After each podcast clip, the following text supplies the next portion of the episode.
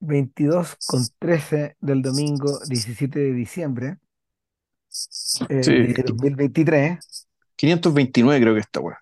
Sí, exactamente. Civil Cinema 529, las películas que no nos avergüenzan.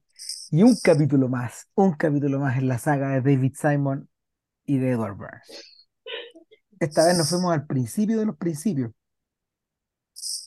con The Corner. The siento por los que quieren grabar, eh, que quieren que grabemos la otra, la que sigue, pero no, No hay tiempo, no, no hay tiempo, no, bueno. no hay tiempo, no hay tiempo, Así, no así como Milei dice que no hay plata, así desde aquí les decimos, no hay tiempo. hay tiempo. Bueno, Sí. no hay no. Ahora, yo llegué a The Corner, yo llegué The Corner desesperado tratando de seguir mirando weas de The Wire. Entonces, en esa época, en esa época, eh, The Corner solo estaba disponible en DVD. Y de hecho, ahí fue que la vi. No, ni siquiera estaba para bajarse en esa época. Yo creo que, ya. yo creo que tú viniste a verla harto tiempo después, ¿o no? No, yo la vine a ver porque básicamente todo esto fue a partir de un programa que en la base, el podcast de, de Iglesias, weón, de Pablo Iglesias, le dedicaron a David Simon, weón. Ah, le me imaginaba. le el, pod- eh, el programa completo.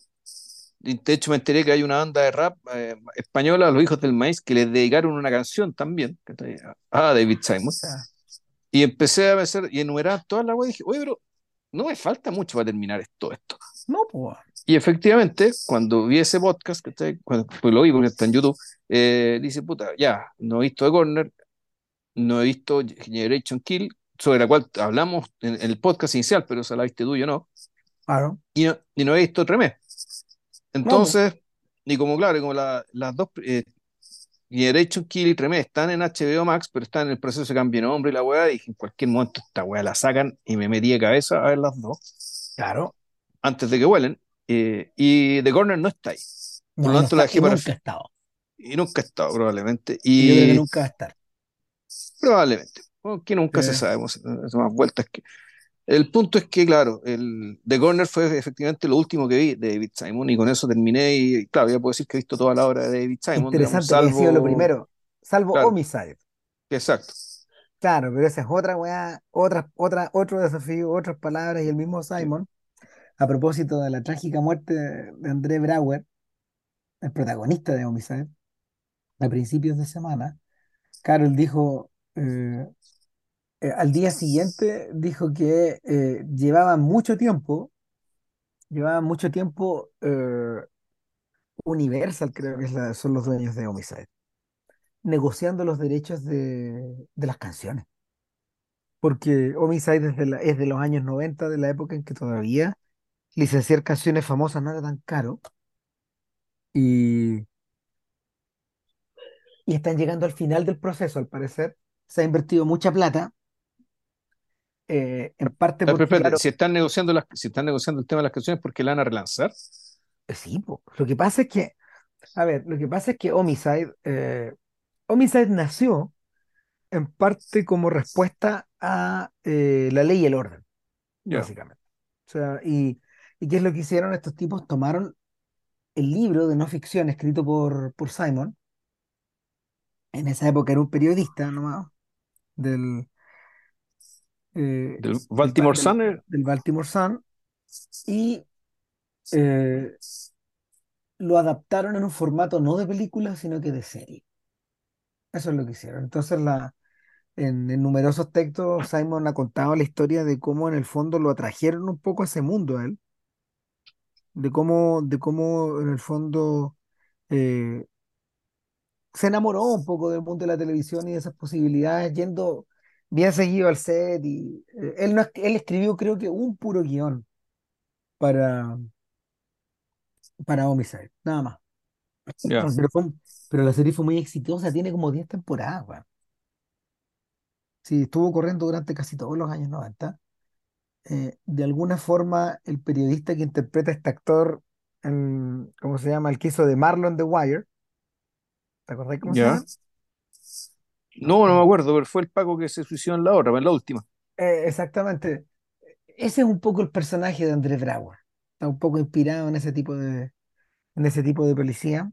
Y, y nada, corrió durante años por el cable. Y el problema es que era imposible de, era imposible de agarrar de, de- buenas a primeras. Yo he visto cosas saltadas de Homicide. Y la, y la conocía de antes de The Wire, digamos. Se me la vendieron y es el Ya. mismo One de Homicide. El asunto es que unos años después, varios años después, y ya, eh, ya, fuera de, ya fuera del diario, eh, Simon, Simon eh, publica otros libros. pero, pero, pero, pero publica, el, pu- publica su otro libro ya eh, bajo la égida de otro, de otro padrino, en el fondo, que es Edward Burns.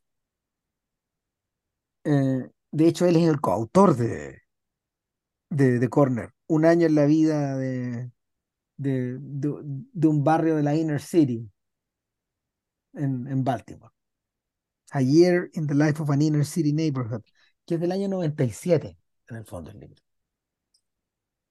Entonces, eh, Es bien interesante, es bien interesante que, que The Corner llegue de una forma bien tímida a HBO en el 2000, justo cuando se están empezando a levantar con energía un montón de otras series en paralelo. O sea, HBO estaba más preocupada de Los Sopranos que de The Corner, pero sin embargo financió The Corner. Y eh, recibió el premio eh, Emmy en esa ocasión por mejor miniserie. En ese mismo mes de septiembre, en el fondo, donde, donde, se- donde, donde, donde se realizaron los Emmys por una, por una miniserie transmitida, yo creo que a principios de año, pues, puede que haya sido, no sé. Claro, entre abril y mayo del 2000, más o menos. Sí, son seis capítulos, un mes y medio. Sí, claro. O sea, es bien interesante que Simon haya hecho eh, en su recorrido por HBO el círculo completo. Es decir, empezó con una serie de seis capítulos y terminó con una de ocho.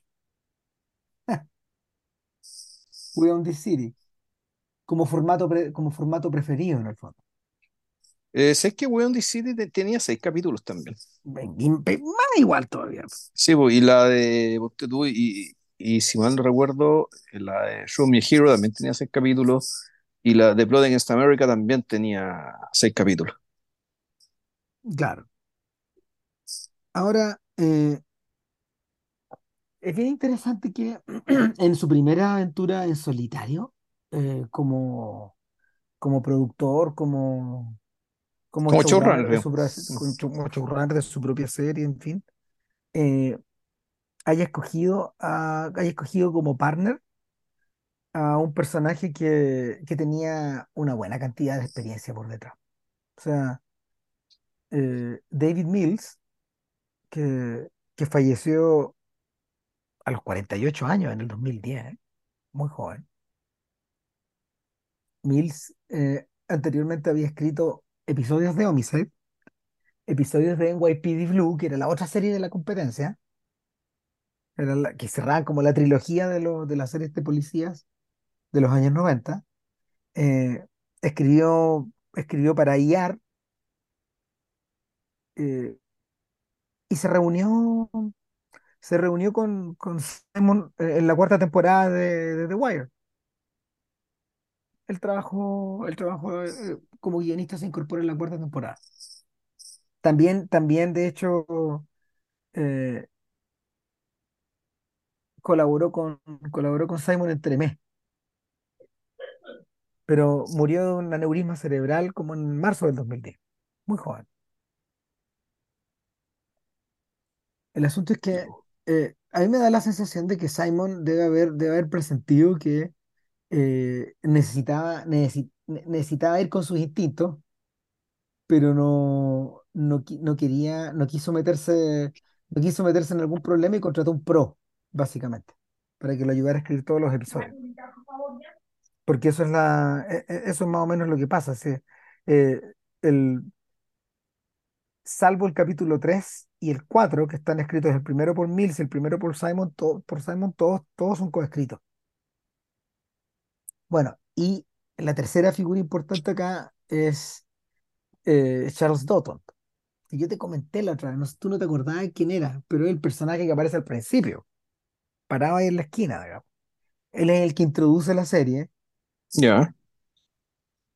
y a mí me da la sensación de que él es quien lleva, se, se interesa por, se interesa por hacer The Wire, como un trabajo directorial, pero él es un actor, es un actor que, mira, él tuvo su propia serie de televisión a principios de los 90.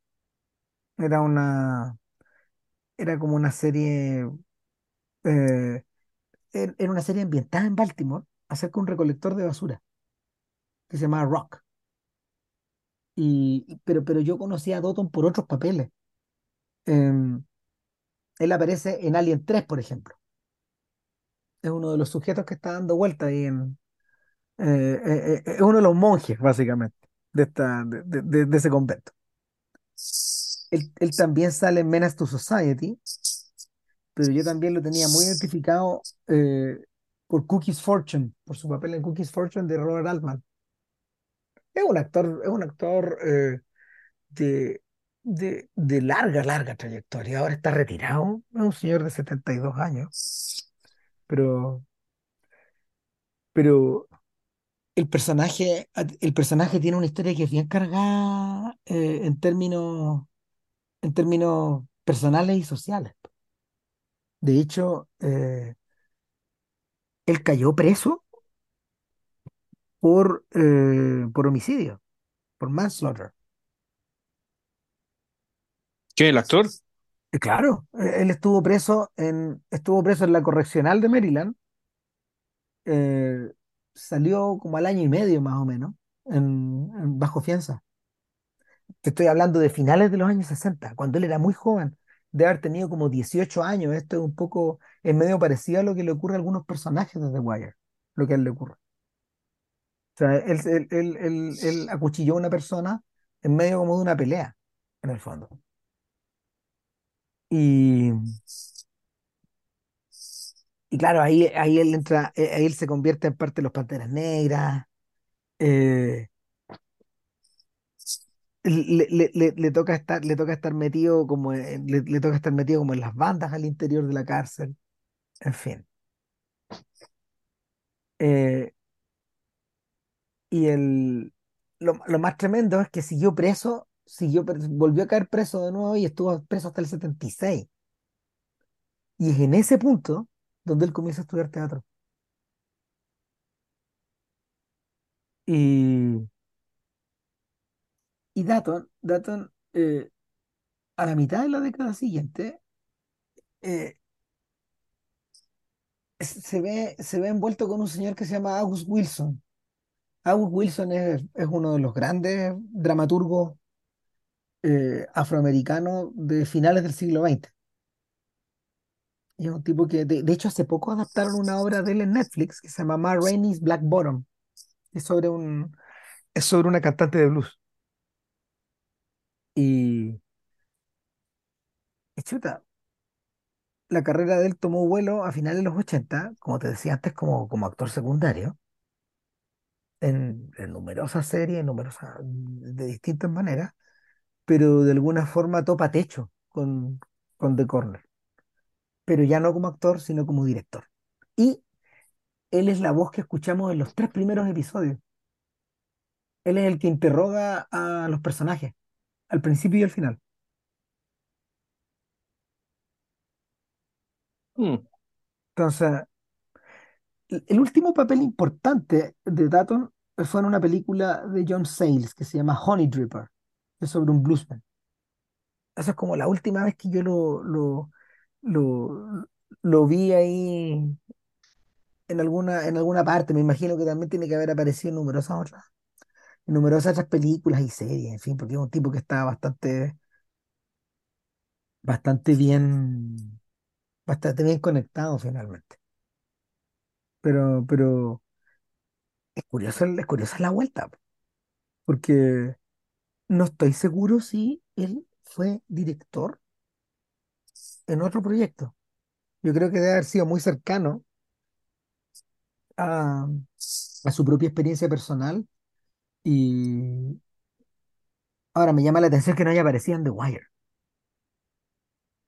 pero puede ser que, no sé, el viaje se acabó ahí, digamos. de, de estos dos juntos. Pero esa es como la historia, así, de, de, de un, un poco, un poco como de cómo en el fondo Simon llega hasta allá y permite que este otro señor grabe los seis episodios y que en cierta forma sea el coautor de esta historia. Eh, sí, hay que agregar que el libro, eh, si bien es hecho por un periodista, eh, por lo que tengo entendido, es, tiene formato de novela, aunque lo que cuenta es no ficción. O sea, es muy raro. Cuando el libro es una novela, pero con personajes reales. O sea, las personas que aparecen en, personajes que aparecen en el libro son personas que realmente existen. Y en la medida que el, li- que el libro es adaptado eh, eh, a una serie que trata sobre las mismas personas, eh, bueno, pues esas personas, las mismas personajes que también existen, digamos, y que de hecho aparecen al final. de la foto, Ento- claro, el, no, no solo en la foto, sino en el, sí, en el cierre de la serie, mm, termina, termina una especie de, una, no sé, una mesa redonda, una conversación coloquial, digamos, en la calle, donde están las, eh, los, los personajes reales, ¿cachai? Eh, que fueron interpretados por las, eh, por los personajes, digamos, por los actores en la trama principal. mal que mal, eh, en el, en- entre el tiempo en que estos hechos ocurren, que es 1993, que es, que es el periodo que de alguna manera está adaptado en la forma, en el formato del libro, al momento en que la serie se filma, que es 1999, no hay tanta separación temporal, po. Es poco. Es poco, pero lo suficiente para que las cosas hayan cambiado. O sea, y de, de hecho, claro, el- básicamente parte de esa conversación final, eh, los personajes cuentan, bueno, ¿qué ha sido de tipo, bueno? ¿Des- ¿Desde qué?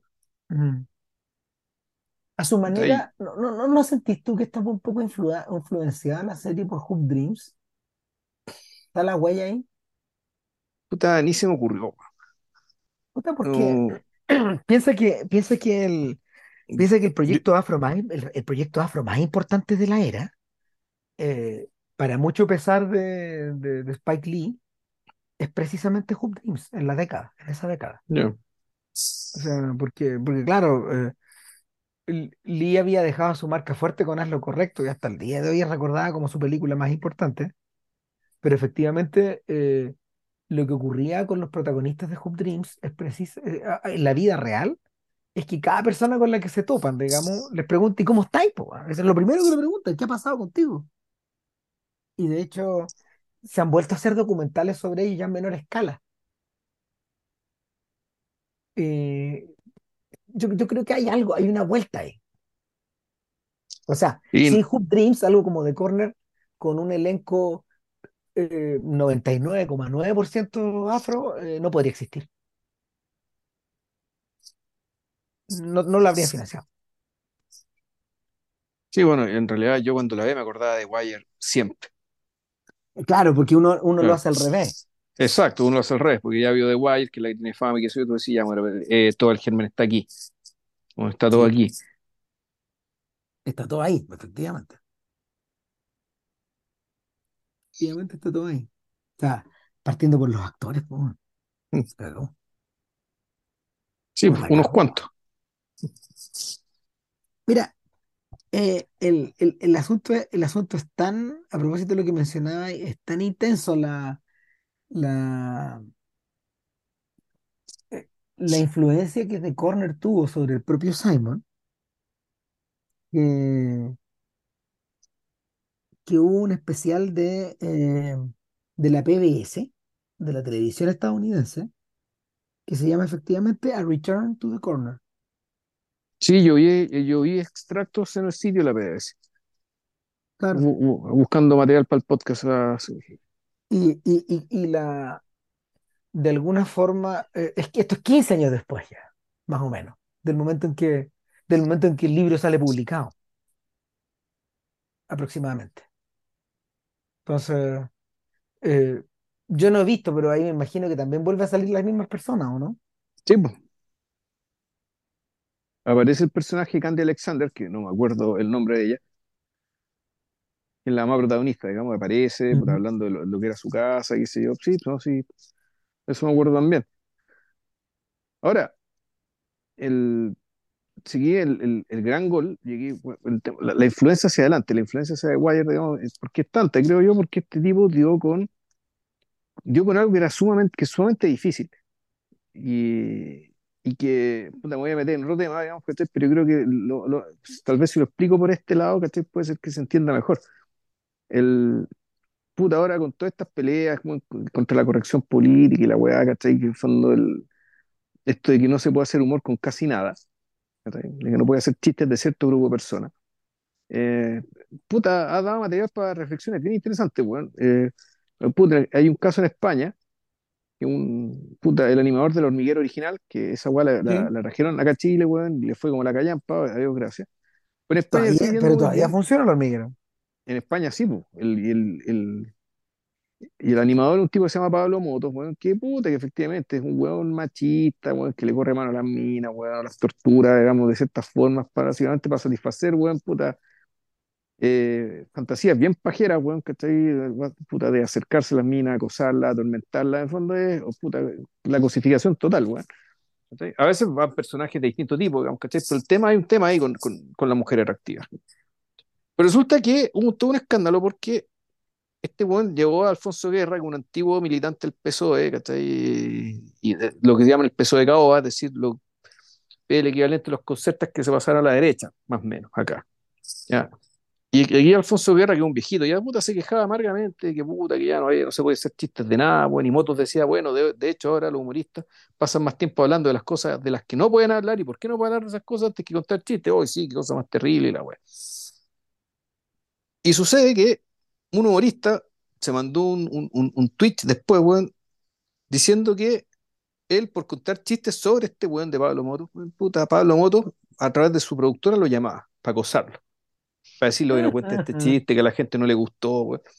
Y lo que pasó que a partir de este testimonio que dio este weón por Twitch, donde a poco menos que se, se saltó la cadena, qué sé yo, empezaron a aparecer un montón de testimonios, weón, diciendo lo mismo, po, weón, de un montón de humoristas, ¿cachai? Qué sé yo, donde la productora de Pablo Motos lo cuidaba para decirle, "Oye, no, no conté este chiste de Pablo Motos, no le gustó el chiste.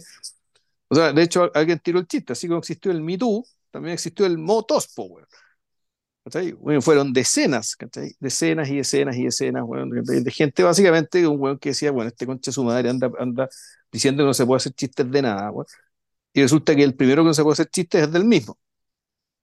Ya. Obviando esto, ¿cachai? Esto va a entrar la materia, puta, esto tiene que ir, eh, me meto en este tema porque, eh, puta, efectivamente, ¿qué, qué, qué sentido tiene decir, ¿cachai? Eh, que no se puede hacer chistes de nada.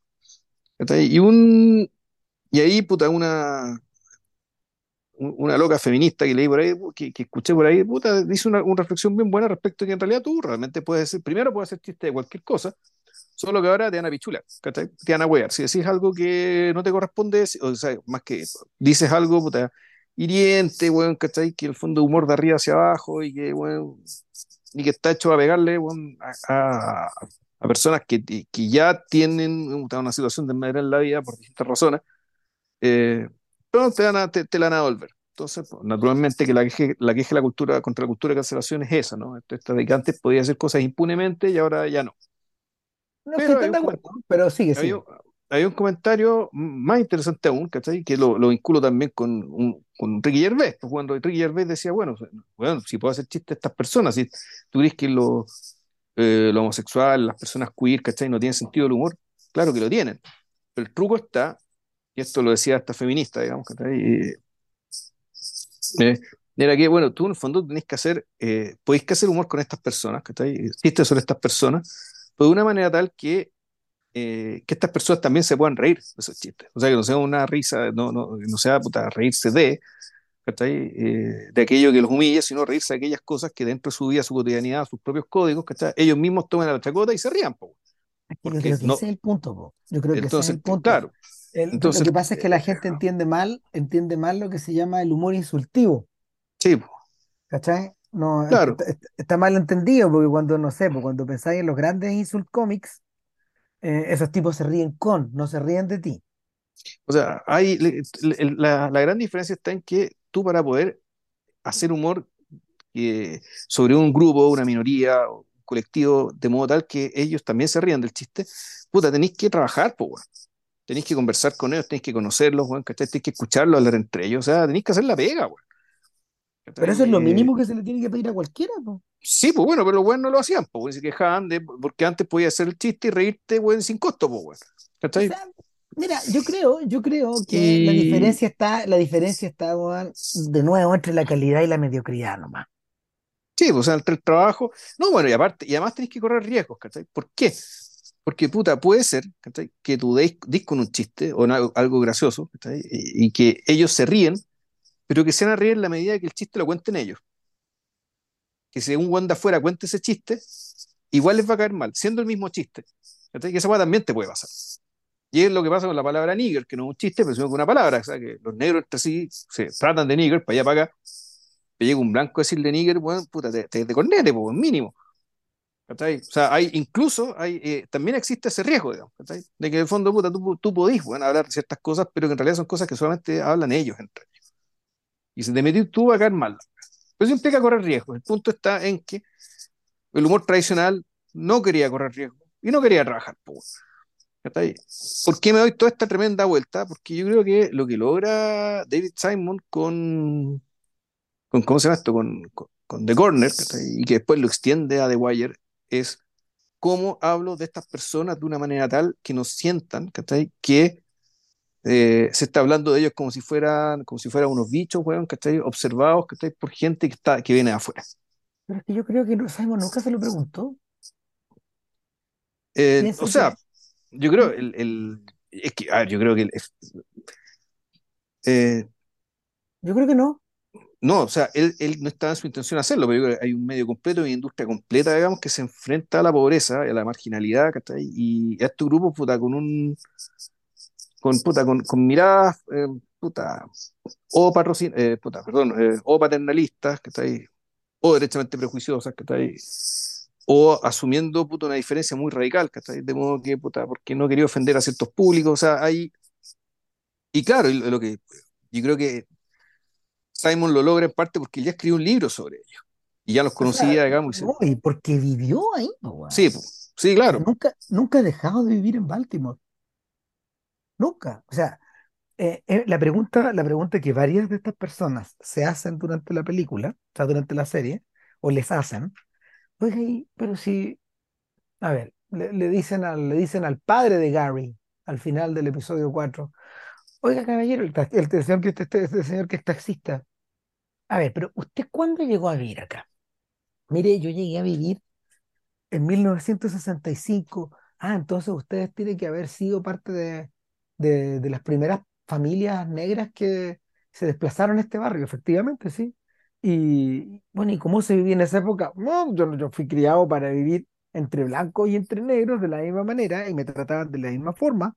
Acá nunca hubo ningún problema al respecto. Así lo dice él. Eh, bueno, y, y, ¿y por qué no se fue? Porque hay muchas familias negras que apenas pudieron en la medida que el barrio decaía, eh, se desplazaron hacia, hacia los terrenos suburbanos, ¿no? Eh, no, nunca me quise ir, de hecho. Eh, y, él mira como si, no lo no- mira la cámara, no como si le estuvieran preguntando por un error cometido, sino que por una, una actitud respecto del, respecto de su espacio vital, y esa es una, esa es una, mm, esa es una reflexión que también se puede aplicar a, a Charles Dutton, que vive en Baltimore todavía, y por cierto que a David Simon y a Ed Burns, Sí, sí, pero es que vivir viven en la ciudad, sí, vivir en Baltimore, pero claro, a lo mejor de, probablemente vivir en el barrio acomodado de, mi- yo No, me refiero a, en el a una, centro de Baltimore. claro, el, pero que de todas formas, el, cuando yo digo, y, y cuando digo y sumergirse en esa realidad, ¿cachai? Yo estoy pensando en las escenas, ponte tú, ¿cachai? Cuando están, es cuando los muestran estos tipos, ¿cachai? Eh, viviendo, compartiendo una casa, todos estos drogadictos. y te mira, muestran la las dinámicas que hay, ¿cachai? el, Donde tú, el, tú decís, bueno, está, está la humanidad completa ahí. sí, po. A ver, mira, es, que yo creo que la, yo creo que la pregunta acerca, la pregunta acerca de la, la la pregunta probablemente ahí la tocaste y yo creo que es más profunda y es que, ¿cómo muestras la pobreza en las imágenes? ¿Cómo muestras la Es que esto es más que, exclusión es más que pobreza, o quieto? sea, Espérate, pues ahí voy, para allá sí, voy. po. ¿Cómo muestras la pobreza? ¿Cómo muestras la exclusión? ¿Cómo muestras la guetoización? y el uso político que se hace de eso. Yo creo que esa es la pregunta que Simon comenzó a hacerse eh, de manera radical cuando él comenzó a reportear en esos lugares. Sí, a no, y, mediados de los años, a mediados de los años 80, principios de los 80, desde ahí, y- ahí empieza esa pregunta. Y ahí más fuerte, o sea, estamos hablando de, puta, de real degradación, ¿cachai? Y, y, y, y porque es un proceso de degradación lo que viven estas personas, y, tienen que mostrarlo de una manera no enjuiciante de lo que están pasando estas personas. el, la, el- Y, es una, es y- y una sin caer en la porno- y sin caer en la pornografía, además. ese es el Es decir, problema, pues, eh, sin- sin El, sin, sin, sin que demuestren esto como si fuera una especie de aberración atractiva y morbosa, digamos, que tú la ves por el morbo. claro, el, es como una pregunta, mira, es, esa, esa parte de la pregunta algún día la vamos, la vamos a contestar cuando hablemos de Luis Ospina y, el, colombiano, porque ellos, ellos, ellos en el fondo fueron los primeros, los primeros en planteárselas desde el punto de vista político, porque cuando hablaban con los europeos les pedían desde, que filmaran desde Colombia la pobreza, pues, tenían hasta las recachas. Hasta que hicieron una película acerca de huevones que filmaban la pobreza, pero actuando en la pobreza. Te quedó la cagada en Bogotá. Entonces, el, el, el, el asunto, el asunto es que, claro, cuando uno, cuando uno ve, cuando uno ve los filmes estadounidenses, ¿dónde está, dónde se ve la pobreza? La pobreza tú la ves, por ejemplo, eh, en, en los filmes documentales, eh, lo, lo conversamos a propósito de los hermanos Mails, que a ellos les interesa la pobreza, en cierta medida. Y cuando se fueron a los, cuando se fueron a los cerros, digamos, a filmar esta, lo- a, a- a- a filmar estos blancos que, que estaban viviendo, que estaban viviendo en la deprivación total. Eh, uno la ve, uno la ve también en parte en el noir, por ejemplo. Por ahí se cuela. Pero sobre todo la pobreza como tal, la vida, la vida de la inner city, como les llamaban los gringos desde finales de los, desde, desde mediados y finales de los años 60, es decir, estos, territorios urbanos que están completamente decaídos, eh, esa pobreza aparecía en los policiales y en las series policiales. Cuando yo era chico, ahí es donde veía los otros autos de los gringos, pues, porque en las otras series se veían puras huevas grandes, autos nuevos, eh, gente blanca, em, prosperidad, ¿cachai? Ciudades que en el fondo tenían rascacielos, en fin. Pero la diferencia, la, diferencia de las calles, de- que viendo las calles de San Francisco, Koyak, eh, Vareta, tu- yo tuve harta exposición a, a policiales cuando chico, weón. Em, y ahí veía ya estos gallos, ¿cachai? O sea, cuando, cuando, cuando vi The Wire, yo reconocí estos tipos humanos porque estaban, que estaban en, estaban en mi cabeza de haber visto, weón, puta, de haber tenido tanto kilometraje de estas series policiales. Yo no vi muchas policiales a partir de los 80, por ejemplo, Hill Street Blues, NYPD Blue, Homicide, esas guayas no las veía ya en esa época. Pero, pero en, lo- en los 70, en los 70 eh, para el público blanco, la pobreza entró por ahí porque en realidad los blancos no consumían black exploitation y películas de acción, que las películas de acción que veía Tarantino. Y, y, y por lo mismo acá era extremadamente difícil que llegaran, uno no las vio. Yo todas esas weas las vi en VHS y en DVD después. Entonces, eh, era un coto cerrado, po. Y, y de hecho, eh, la, una de las, uno de los reclamos que se hacía contra los cineastas de la época era precisamente lo malo que era Estados Unidos para mostrar la otra cara de sus ciudades. ¿O acaso era que las estaban escondiendo? Como varios tipos anti-Reagan sugerían. Eh, a mí me da la, a mí me da la sensación de que son las dos cosas al mismo tiempo. Entonces, eh, viviendo, viniendo de donde viene, yo creo que para Simon, Simon se, se movió en un terreno natural y eh, en una suerte de terreno que se le volvía natural. Y yo creo que la, la, la conclusión obvia es que si él quería contar estas historias, o, o, o, o, si él quería hacer una narrativa más larga, evidentemente iba a contar historias de estas. Es interesante. Es interesante que Simon, siendo un, un autor judío, para quien, para quien el judaísmo es importante en su vida, de hecho, sabes, cosa de verlo ahora en el Twitter, pues, cuando hay cachado cómo está la weá, la No, forma en que se está agarrando, uh, no, está- la forma en que se está agarrando eh, con, con- contra la, contra la gente que protesta con, con, eh, o sea, contra la gente anti-Israel eh, y, y- y completamente, completamente obsesionada en el Twitter es bien, es bien impresionante. Eh, Gasta parte de su día en eso, yo creo. Entonces, el, sin embargo, sin embargo, su terreno natural era este otro.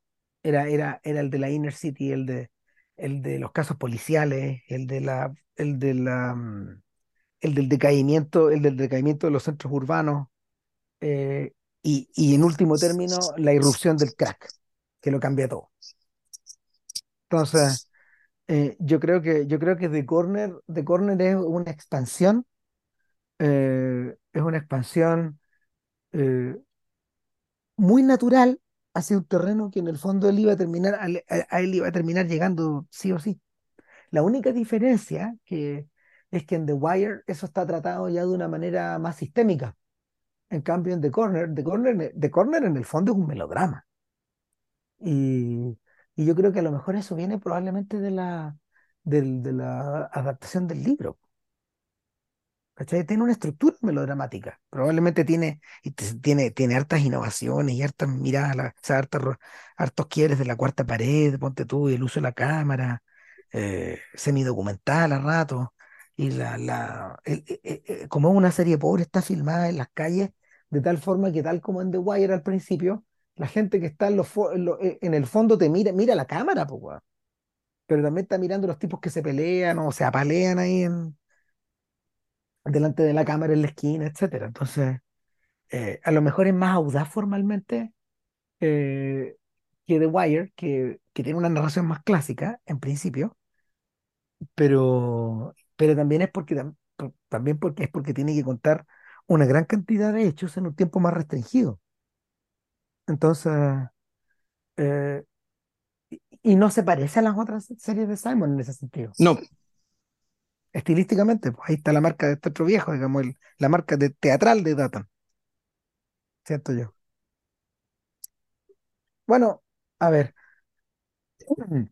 The Corner es básicamente la historia de una familia. Madre, padre, dos hijos. Una familia que eh, está hecha pelota en- desde el primer capítulo, de- desde, desde la entrada. Y, y, y es, es una, es una familia y al mismo tiempo eh, los distintos círculos familiares que esta familia posee, por separado, que los miembros de esta familia poseen. A su vez, ellos tienen un círculo familiar. La, la, el matrimonio el matrimonio, ¿cómo se llama ella? De Gary con, ¿cómo se Fran, creo. Claro, Creo Fran, que de, Ga- de Fran. Gary con Fran, parte quebrado en esta historia. Eh, él está viviendo, él está viviendo básicamente en el, su- en, en el, en el subterráneo de, de la casa de sus padres. Ella está viviendo con sus hermanos y hermanas y al mismo tiempo con su hijo, con, su, con sus dos hijos, de Andre y el más chico, que, que no me acuerdo el nombre. Se llama A De su, algo también, pero ah, de Andre, de Andre y de Rod, de Rod, The Road, sí. exactamente.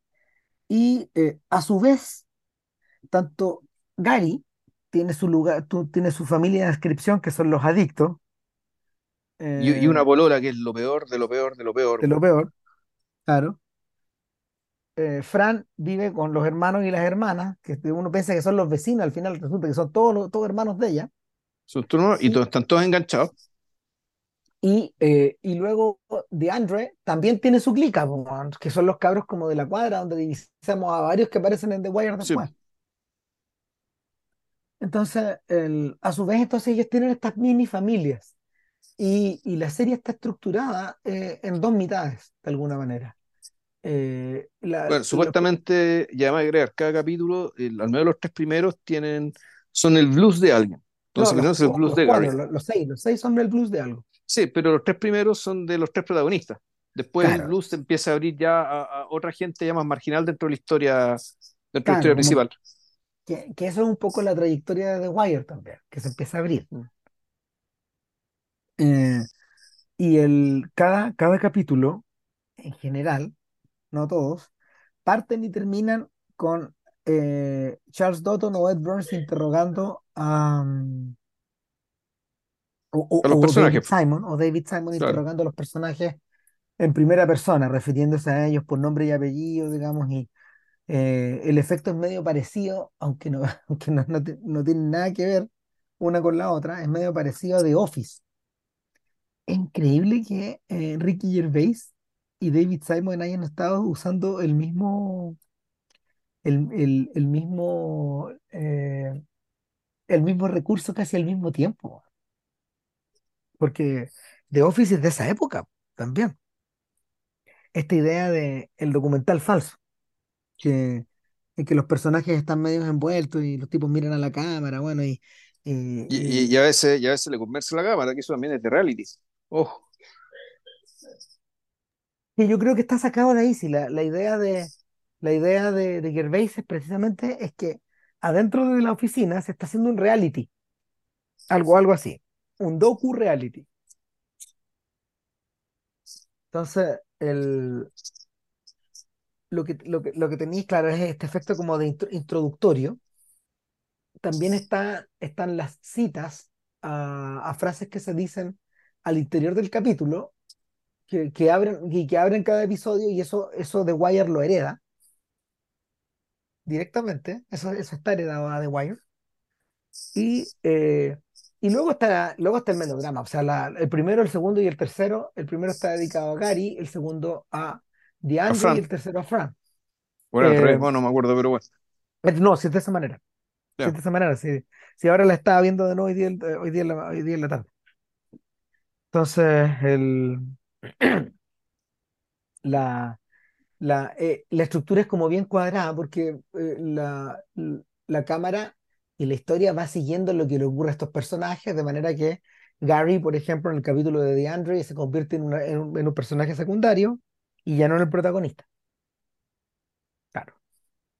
El, y básicamente, básicamente esto es una especie como de círculo vicioso. O sea, Gary corre en círculos, siempre diciendo que se va a, se va a limpiar y no lo logra.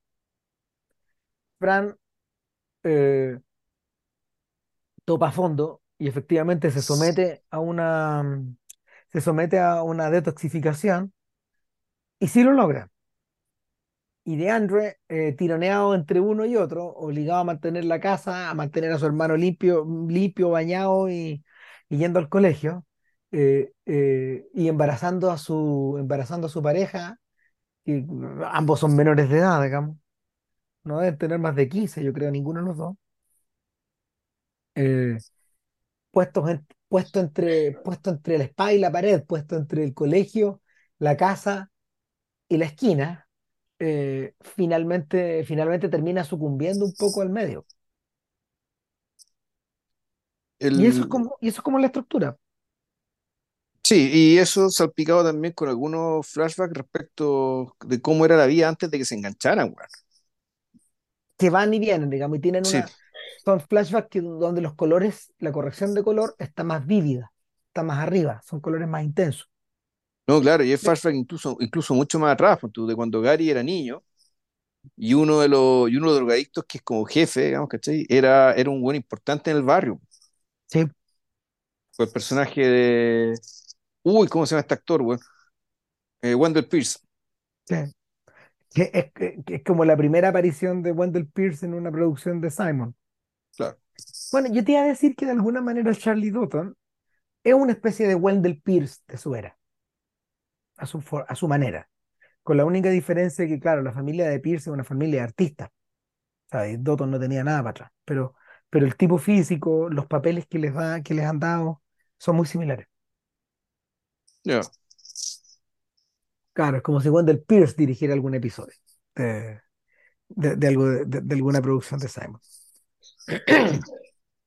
Ahora bien, eh, la serie está ambientada en el 93 y eso es importante como mantenerlo en man- mantenerlo dando vueltas, digamos, es fiel, es fiel al momento en que fue hecha. Eh, The Wire, The Wire en realidad está ambientado unos cuantos años antes de que la serie comienza. Yo diría que finales de los 90 más o menos, transcurre el, comienzo de The Wire. Porque hay un momento, hay un momento en que, claro, eh, se produce lo de las Torres Gemelas y la serie lo asimila, en fin, también lo mencionan. Y en cierta manera, claro, también es historia reciente. Lo mismo ocurre con We Own the City, también es historia reciente. En, esos tres, en esas tres series sobre Baltimore, eh, Simon, Simon retrocede un puñado de años, no tantos. Yo diría que entre siete y ocho, no más que eso. Ahora, el, como, como unidades dramáticas, ¿cómo las encontráis? Yo creo que, yo creo que funcionan, pero yo creo que el tiempo ha pasado un poquito por arriba. Puta, no sé, a mí, a mí se me hacía difícil verla, pero no por, no creo, no por un tema técnico, sino porque el, es demasiado duro de ver. O sea, yo tenía que verlo una vez a la semana, guau. Si no, no, me, no aguantaba. No, claro, yo estaba ahí con el, mi modalidad esta de, como la está viendo el computador, es apretar el botón de pausa y ponía el botón, el, perdón, el, el botón de el espaciador y funciona como pausa y claro, yo no puedo seguir viendo esto. No, pues no se puede, pues te da mucha pena, pues. Digo, no, es atroz, guau. Entonces, no, sí, eso- esa sensación te presente todo el rato. Sobre todo porque, a ver, yo creo que la, yo creo que la serie, la serie tiene un gran capítulo piloto, el primero. Es perfecto.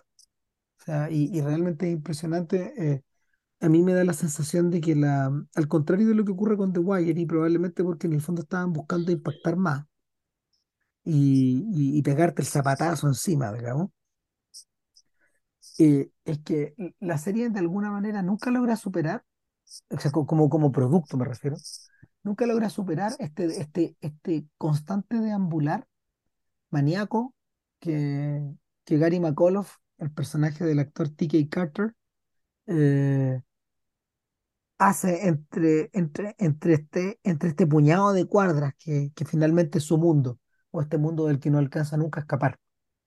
Entonces, como ya está muy enganchado con la droga, lo vemos ir de un lado para otro, de un lado para otro, sin parar, sin parar, sin parar, como si no pudiera sentarse, como si, como si, si, si incluso cuando, incluso estando acostado ahí en, la cama, en, el camastro que, que, que, su mamá le dejó, eh, su viejo no le habla, digamos, prácticamente que su mamá le dejó en el sótano, eh, incluso ahí eh, este personaje no puede dejar de pensar, de cavilar, de, de, de proyectarse hacia el pasado y proyectarse hacia el futuro, nunca estando en el presente.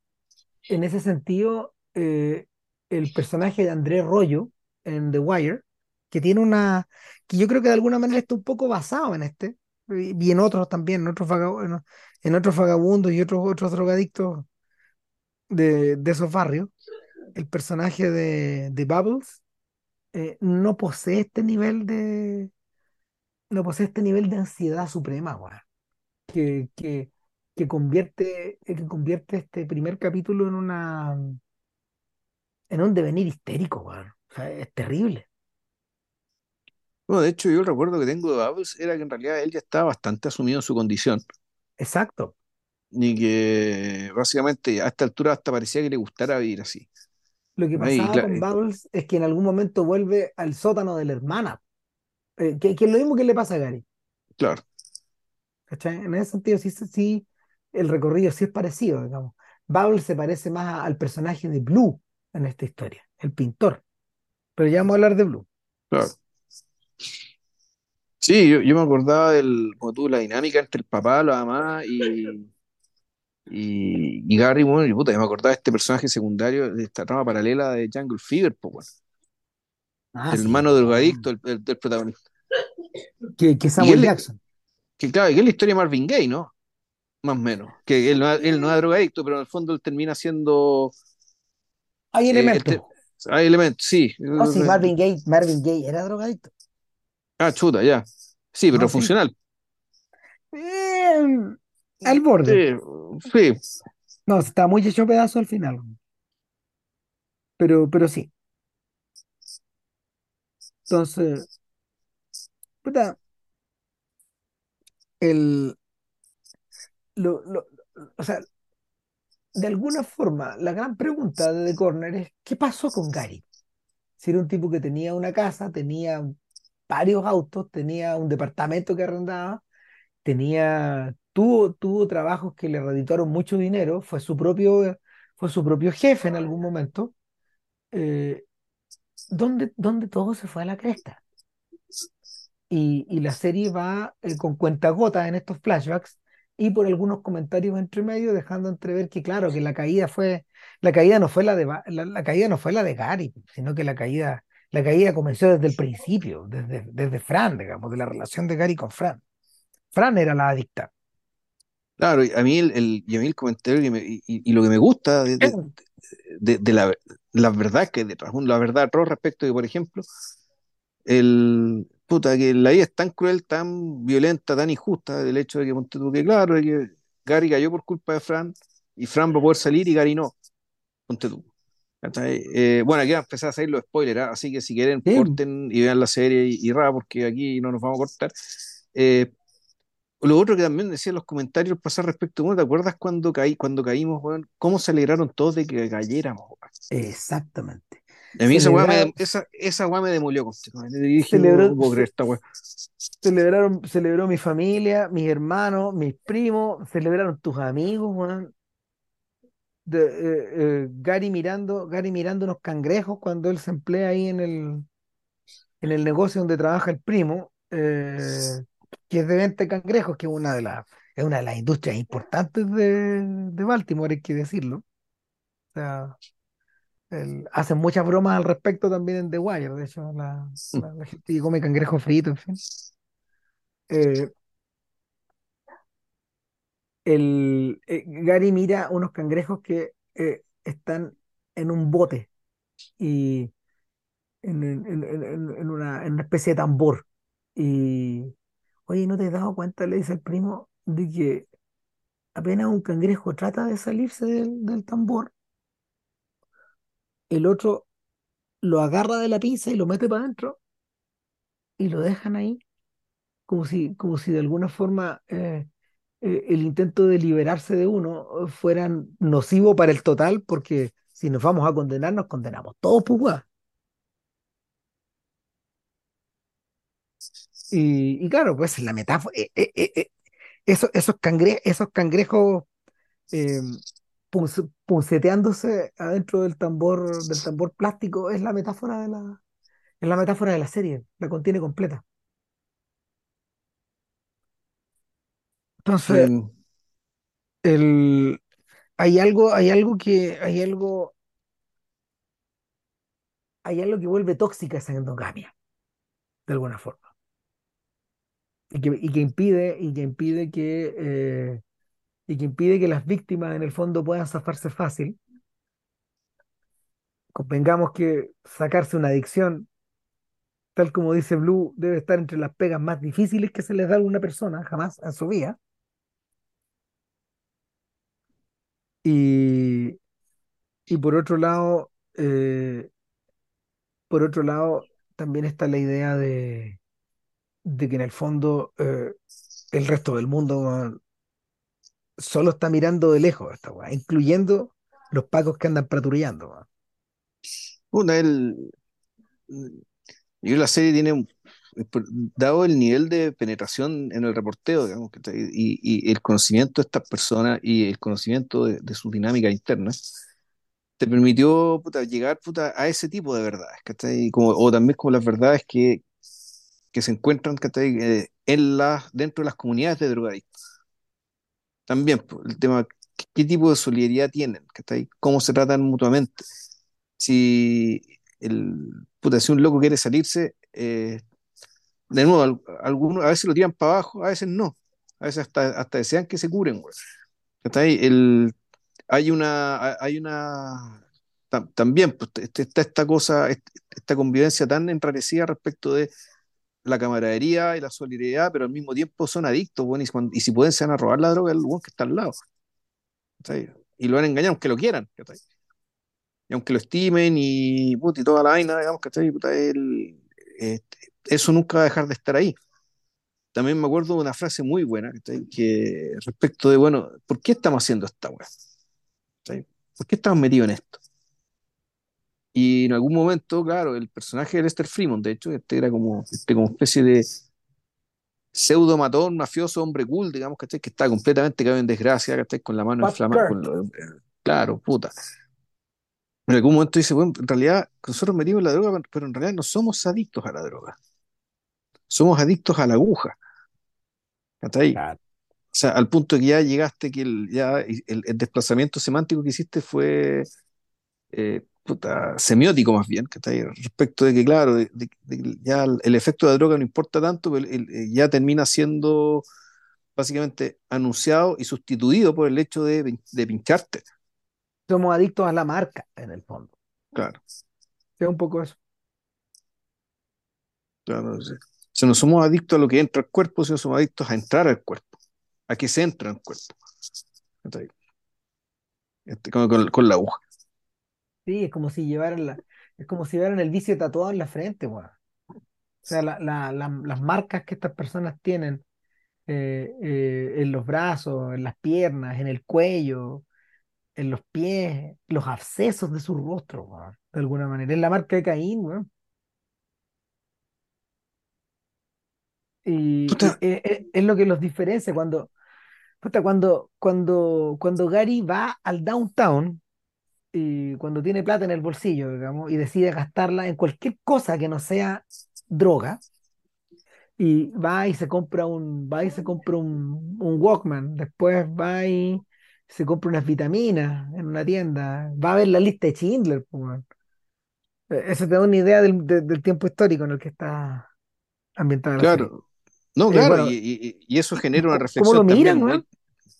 No, pues, y él, y él básicamente termina diciendo, bueno, nosotros, y eso es gratuito, eh, eh, puta, nosotros, por ser lo que somos. Eh, somos básicamente material de exterminio. O sea, nosotros para el resto, para el resto de la sociedad, somos la gente que debe ser exterminada. Espérate, y esto lo hemos hecho nosotros mismos, dice. claro, pero, pero el, claro, pero después llega un momento en que, en- cuando estamos llegando al capítulo final, a la parte final de un capítulo, digo, y le están preguntando a una persona, bueno, ¿qué piensa el tema de la droga? Y el se lanza un discurso, el mismo discurso. No sé, el, el, el, el que está interrogado es el padre El, mío papá, claro. Ahí Ah, me no, no, esta gente hay que llevarla a la cámara de gas, pues, dije el viejo. ¿En sea, serio claro, dice eso? ¿En serio me está preguntando? ¿En serio me está diciendo eso? Dice Simon. Porque es la voz de Simon. Claro, o sea, el, el- el- el- esto es lo que decía, que lo que decía Alan Moore, ¿cachai? que tuvo en algún momento, ¿cachai? El- la gente pobre eran personas con problemas, ¿cachai? Hasta que llega el momento en que sale más rentable políticamente decir que las personas pobres son un problema. Y, y por lo tanto, claro, el problema, ¿cómo se termina? Estaba terminándolo, es terminando el problema, Claro. Entonces, claro, eh, entonces, puta, la, la serie en ese sentido es bien completa. Porque eh, se da cuenta de las tipas, la, la forma de socialización que se dan dentro de y entre. Eh, este, entre este dentro y este afuera. Que, y, y bueno, ni hablar de, y son yo creo puntos de ver respecto de, lo que- de cómo reactúan los pacos, ¿cachai?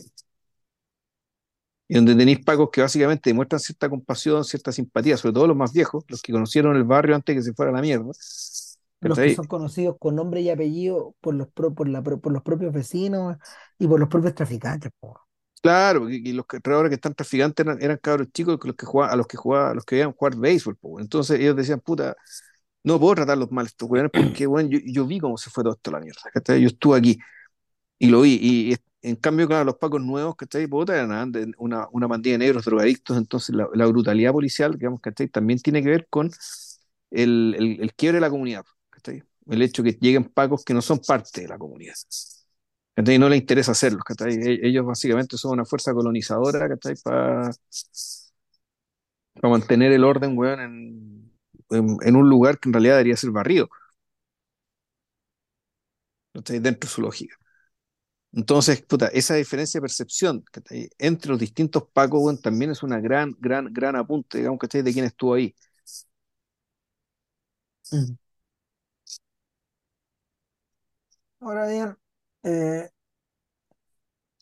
en cierta forma, algunas de la, algunos de los arcos dramáticos de estos personajes van a ser explorados a fondo en The Wire después. Así como parte de la experiencia de Gary, tú la ves en, reflejada en Bubbles, por ejemplo. eh, el personaje de Andrew se subdivide en una multitud de otros Sí. en The Wire. Multitud. Yo pensaba en Body, por ejemplo, que de alguna manera es a quien, es a quien más acompañamos en, en The Wire. Es un poco esa es la. No es el mismo destino, pero, pero de alguna manera hay algo de ese sino que está. que, que, que, que, que, que- de alguna forma está vuelto a trazar ahí. Esto como de correr, de, de cor- de- esto como de, de, de correr en círculos por algún lado, de querer salvarse y de, de, y de alguna forma de, de, de desperezar la cabeza, y mirar y darse cuenta de que la estoy cagando, pero por otro lado, son tan pocos los, son tan pocos los, eh, lo- los instrumentos que DeAndre posee para poder zafarse de, eh, de tener que, primero que nada, mantener a su madre, porque la madre también cobra, la madre cobra el, el familiar, básicamente, y con eso dan vuelta para comprar la droga, pero la plata, la plata que entra para la comida es la que, la que, la que él pone sobre la mesa, Sí. traficando en, el- en la esquina. eh, versus eh, el interés de los profesores por mantenerlo adentro, que eso es lo que vemos en la, en la cuarta temporada. po. Es como yo, yo me estaba, me estaba acordando de, de Duki, po, de Duquan también. A Duquan le pasa de todo, weón. Y, y, y, y bueno, y, y ta- y también el, y también el otro personaje, po, el que finalmente termina adoptando Bunny, pero ¿cómo se llama ese chiquillo? ¿Te acordáis? Puta, debo decir que era, era, son tantos personajes Wire y la vi hace tanto tiempo que tú nombráis locos, weón, y yo digo, no me sé quién carajo está hablando esto. Bueno, pero pasa, weón. Sí, sí, pero dej- déjame acordar a quién, a, a- a- quién, a quién termina, a quién termina, ¿cómo se llama? Es que no, lo que pasa es que Bunny termina adoptando el hijo de, de Weavey, po. Está- que pasa preso casi todo de Wire, po. Eh, Namont, eso es. Namont. Este, este pendejo que, que andaba también igual que, que, que rescata un rasgo por el que huevean permanentemente van a, a DeAndre, por su peinado, weón. Los pacos le dicen, weón, Yo creo, yo creo, DeAndre, que va a tener que, para tener éxito en esta profesión, vas a tener que empezar a cortarte el pelo, weón, porque te Bueno, cachamos de pues- tres cuadras, de tres cuadras de Sí, weón. a, sí, weón, a tres cuadras cachamos que era igual que está vendiendo, weón. Claro, y el weón se lo toca, se lo toca, se lo peina, weón, se, puta, weón. Claro, y, y Namón anda, Namón anda con un tomate, weón, atrás, en, en, el, en la, en, en la, en la, en The Wire. Claro. Pero, ah, bueno, también deja embarazada, la- también deja embarazada la, a la novia, como pasa en, el- en- la otra serie, en fin. El, en cierta forma, mira, este chiquillo, Sean Nelson, el que interpreta a, Sean Nelson, el que interpreta a, a, eh, a DeAndre en, en The Corner, es un personaje interesante, porque en realidad él se volvió famoso, se había vuelto realmente famoso en el mundo indie estadounidense unos años antes al, protagonizar un filme llamado Fresh. Fresh es una, Fresh es una película indie como del, de mediados de los 90. Eh, es uno de los primeros dramas, eh, es uno de los primeros dramas, dramas del gueto, digamos, de, de la época, de, de- de- de- de esta, de esta nueva época indie, como de la época Sundance, pero fue dirigida por un realizador judío también, igual que, igual que Simon, un señor que se llama Boaz Yakin, que no sé si te acordáis de Yakin. Weón, ese es un seudónimo, weón. No, no, no, Bo- Boaz Yakin es el nombre de este, de este gallo, no tiene Lo, que pasa es 60. que Giacchini y Boaz, weón, son las columnas del templo masónico, weón. Está. Ahí tenéis, nombre y apellido. El- la película famosa de, de, de Yakin es una película que transcurre dentro de la comunidad judía hasídica. Se llama A Price Above Rubies. Yo creo que tú la viste. No recuerdo, weón. Es un drama No, yo creo que no. con, es un drama con Renée Zellweger. Y una, es una mujer que está, en es una mujer que está al centro de esa comunidad, pero que de alguna manera eh, eh, eh, eh, es el mundo de estos comerciantes de diamantes. Ya. buena película. Yo nunca la he vuelto a ver. Yo no la he visto hace como 20 años, pero era muy buena. Y claro, este bueno ha hecho muchas películas después. Un poco de todo. el, el, el trayecto de Jackie es medio parecido al, al trayecto del director de Boys in the Hood. Comenzó haciendo estas películas sociales, pero también terminó haciendo películas con Jason Statham. po. Bueno, por eso es otra historia. Es a lo que te lleva, digamos, la, el, el camino. Eh, ahora, ¿qué, en qué, eh, eh, en qué punto, en qué punto de la, en qué punto de la propia serie, digamos, te diste cuenta de que, de que la, de, de que la película apunta, de que, de que, de que la serie apuntaba hacia donde termina, con ese, con ese final medio abierto, open-ended? Porque eso no se parece mucho a The Wire, pero también se parece un poco. O sea, el, mm, efectivamente, la, yo al final del quinto capítulo estaba muy intrigado respecto a cómo se iba a terminar esto. Sí, po, pero o sea, ¿Cómo lo iban a cerrar?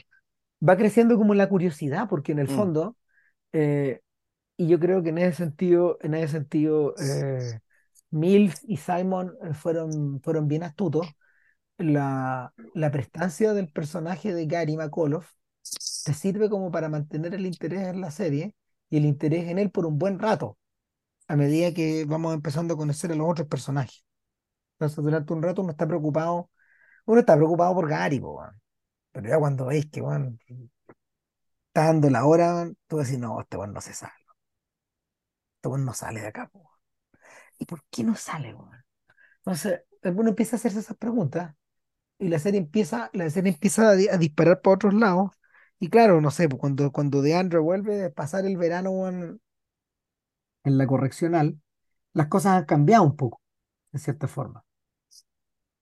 Y, y a su manera, a su manera, el propio DeAndre es como un, es como una especie de se convierte, igual que Body, pues se empieza a convertir en una especie de veterano de la esquina. Un weón que va y viene, entra y sale, pero que, que en cierta forma eh, ya no tiene, ya no tiene control sobre la situación, sobre todo cuando se vuelve papá.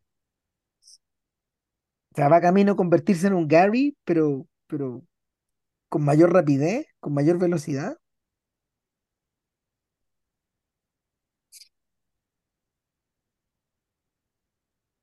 El,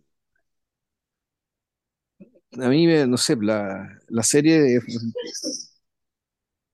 el- las idas y vueltas, ¿cachai? Eh, individuales, ¿cachai? También son idas y vueltas familiares, ¿cachai? Entonces, puta, hay una escena que también a uno le parte el alma, que es cuando eh, hay una, hay una escena de acción de gracias, ¿cachai? Cuando Fran se está recuperando, Mm. donde él parece estar bien, ¿cachai? Eh, y donde, puta, sí, bueno, aparentemente ya hay algo parecido a la, a la normalidad, ¿cachai? Se está, eh, se está instalando acá. Están todos, pues, Y, y weón, se está claro. logrando, están todos y están todos más o menos bien, digamos, dentro de lo que cabe. Puta, Y sin embargo, bueno, el, eh, claro, la, lo que se está denunciando es precisamente el hecho de que todo esto es precario, siempre. Está todo siempre colgando un hilo, está siempre todo al límite. Entonces, claro, y, y, por lo tanto, cualquier empujón hacia abajo, cualquier golpe de mala suerte. Cualquier, eh, eh, cualquier cagazo, digamos, te tira para abajo. Y, fondo, y esa es la- realmente la definición de vulnerabilidad. Que puta, de repente la gente se ríe de la, de cómo se llama esto, de la, de la corrección política y el uso de las palabras para referirse a estas realidades. Pero me parece que es, un uso correcto. La vulnerabilidad precisamente consiste en eso.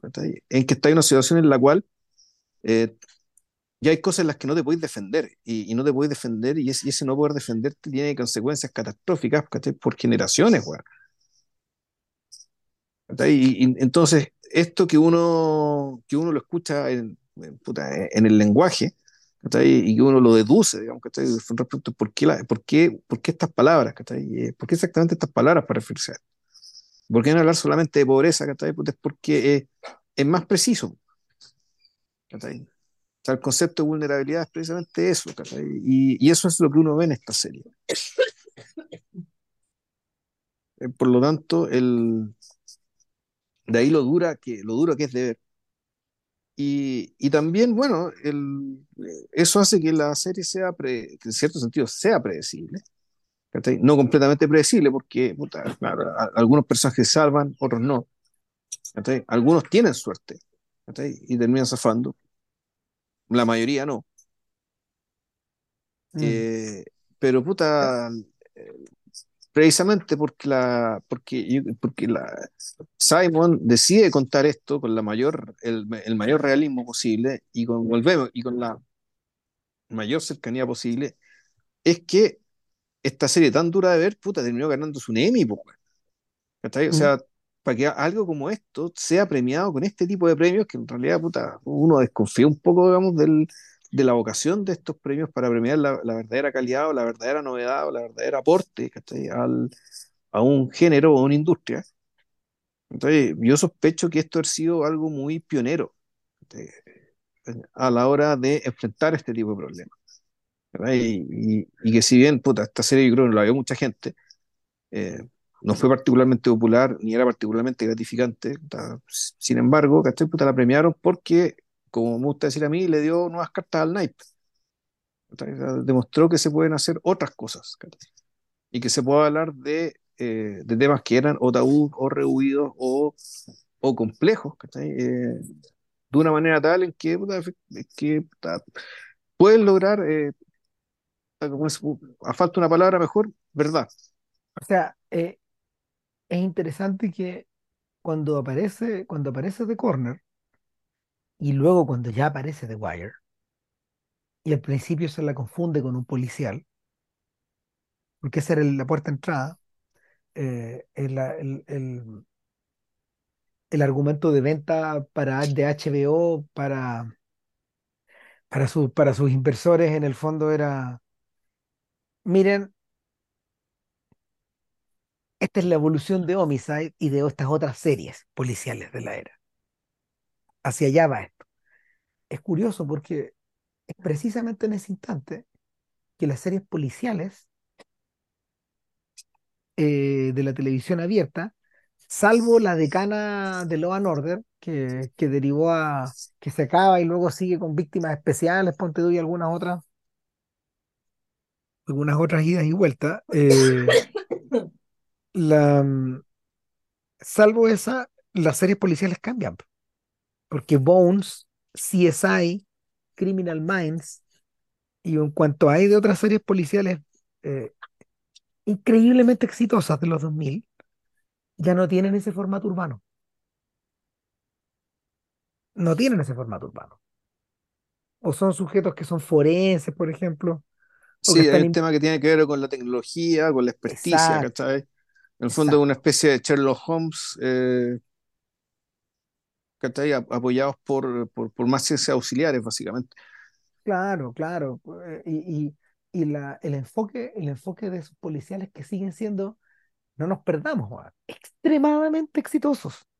Criminal Minds eh, le, vuela, le vuela la raja prácticamente a todas las series del streaming y a todas las series del cable. en todos estos años. Ha sido la serie más vista de Estados Unidos y la más exitosa, la de ese Criminal Minds, es la de Joe Manteña. Que de hecho, él ha tenido, eh, nunca, nunca más tuvo que actuar con David Mamet, porque nunca más tuvo tiempo para salir en el teatro. La serie se lo, la serie de la cual es el productor se, se tomó todo su tiempo, pues. Es otra carrera la que tiene Joe Manteña después de eso. Dice, está forrando el One Piece también. No, sí, claro, pues, o sea, de eso, es una serie, y son series muy entretenidas, también, no, no, no, tampoco hay que, no, hay que desdeñarlas, están extremadamente no, claro. pero, pero es otra, es entretenimiento, es otra cosa, entonces. Es otra cosa, exacto, es otra efectivamente. Y, y, y por lo mismo, por lo mismo, claro, de algún modo Simon quedó corriendo solo un rato, y sus series, de hecho, eh, a partir del final de The Wire, lo que sigue después eh, es branchear hacia otros lados. Y el, regreso a ese mundo recién eh, fue, fue durante la pandemia con We Own the City,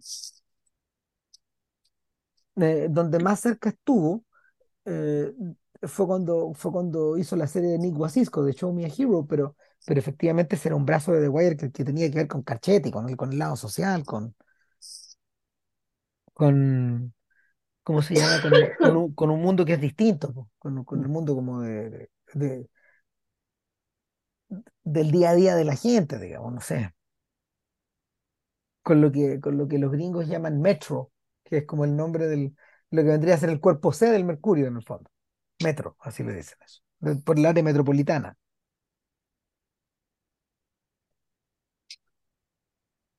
Y eso, po, no sé, más. No, no, no, ya estoy, estoy agotado.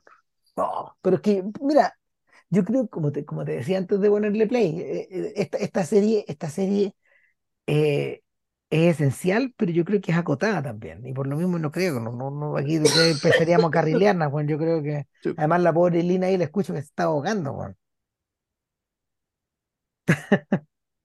Está con alergia igual que yo, ¿no? ¿Y ¿Quién? La Lina, pues, No, no, está con, está con resfrío.